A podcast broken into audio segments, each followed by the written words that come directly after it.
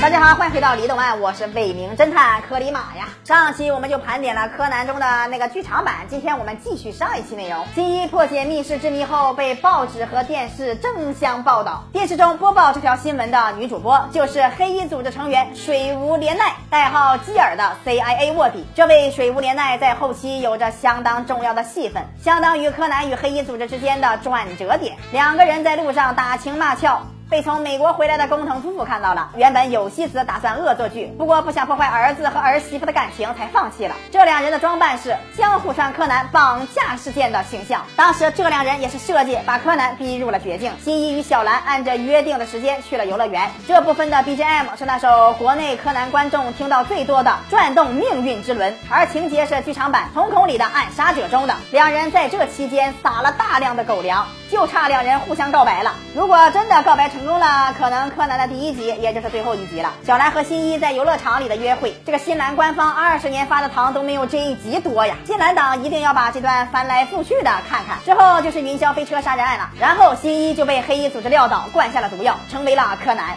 之后的故事我们都耳熟能详了。变小的柯南回到工藤家，遇上了实验失败的阿笠博士。在家里的时候，被小兰带回毛利侦探事务所，开始暗地里破案的职业生涯。从此踏上了死神小学生的道路，同时也踏上了寻找黑衣组织的道路。在柯南变小不久，宫野志保就到过柯南的家里，到处搜集材料。宫野志保来到工藤新一的卧室，发现他小时候的衣服都不见了。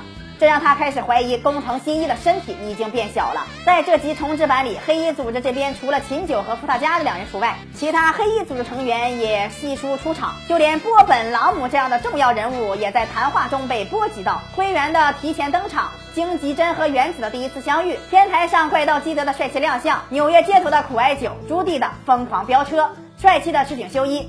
你能想到的大部分主角都出来打了个酱油，辛苦大家追了几百集才知道的主线人物，这一集几乎全部都凑齐了。只不过这个科恩娇羞的脸红又是个什么鬼呀？青山这个坑王难道要给基安蒂和科恩也埋了条感情线索吗？重制版不同于原画中的登场方式，少年侦探团三人不是在街边看见橱窗电视里的新一，而是在足球场外遇到了其本尊。原画让三人见识了新一的推理能力，特别版则展现了新一的。高超球技，只不过青山这次没给少年侦探团三人安排太多的戏份，还没等到去游乐园逃票的戏码，就已经下场领盒饭去了。这重置的第一集，让我们看到了柯南世界架构的清来龙去脉。李德曼每天十一点半和四点半都会更新，不要错过精彩节目。咱们下期再见。